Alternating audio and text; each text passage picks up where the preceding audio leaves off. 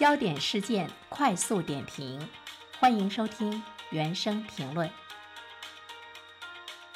给予医师超说明用药裁量权，保障未成年人受监护权益，企业不得利用个人信息搞大数据杀熟。三月开始呢，将有一批新规实施，关系到我们生活的方方面面。对此，有请评论员袁生。你好，袁生。你好，晨曦。我们看到呢，这些新规的出台，更多的呢是来保护我们老百姓的权益，也是呢，呃，基于呢更大的一种民生的诉求。呃，在这里面呢，我特别想说的就是，呃，我们说到的三月一号开始要实施的《中华人民共和国的医师法》，因为呢，呃，它的这个亮点很多哈，其中有一个呢是第二十七条规定的，就是国家鼓励医师积极参与公共交通工具等公共场所的急救服务，医师呢因为自愿。的实施急救造成受助人损害的，不承担民事责任。我觉得这个呢，从法律上呢，已经是呃更好的来鼓励啊，我们的这个医师，在他离开医院之后的任何的场所，遇到一些危急情况的时候呢，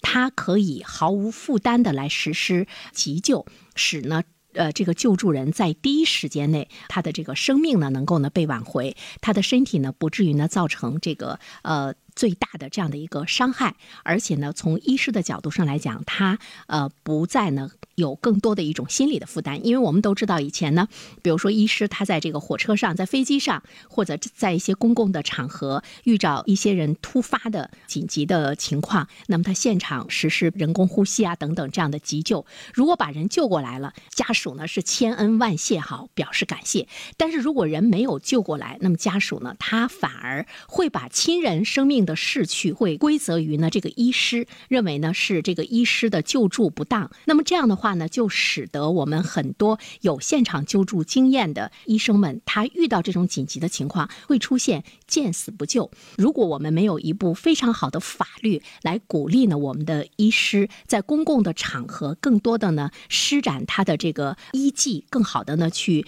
挽救呢更多的人的这个生命的话，那么我们的法律呢其实是存在问题的。所以呢。这样的一个法律的话呢，它使得医护人员以及善良的民众在公共场所参与紧急医疗救助的时候更有底气，他也更有信心，也有助于营造呢尊重生命、以人为本的社会氛围。这样的一个法律的出台，又让我们看到了良法善治的精神，它也会呢修复一种社会的信任，也可以呢使我们的这个医生的医技以及呢他的这个良心、他的善心在更广。扩的领域中呢，得到一种更好的一个呈现，所以我们把它称作呢是这个良法善治的精神。呃，也希望呢这个法律在更好的呃促使和保护我们的医师在公共场所积极的救助。之外的话呢，也让我们的民众能够呢有更好的一种这个体谅吧。我们也期待着法律在这方面呢能有更多的内涵和更大的外延这方面的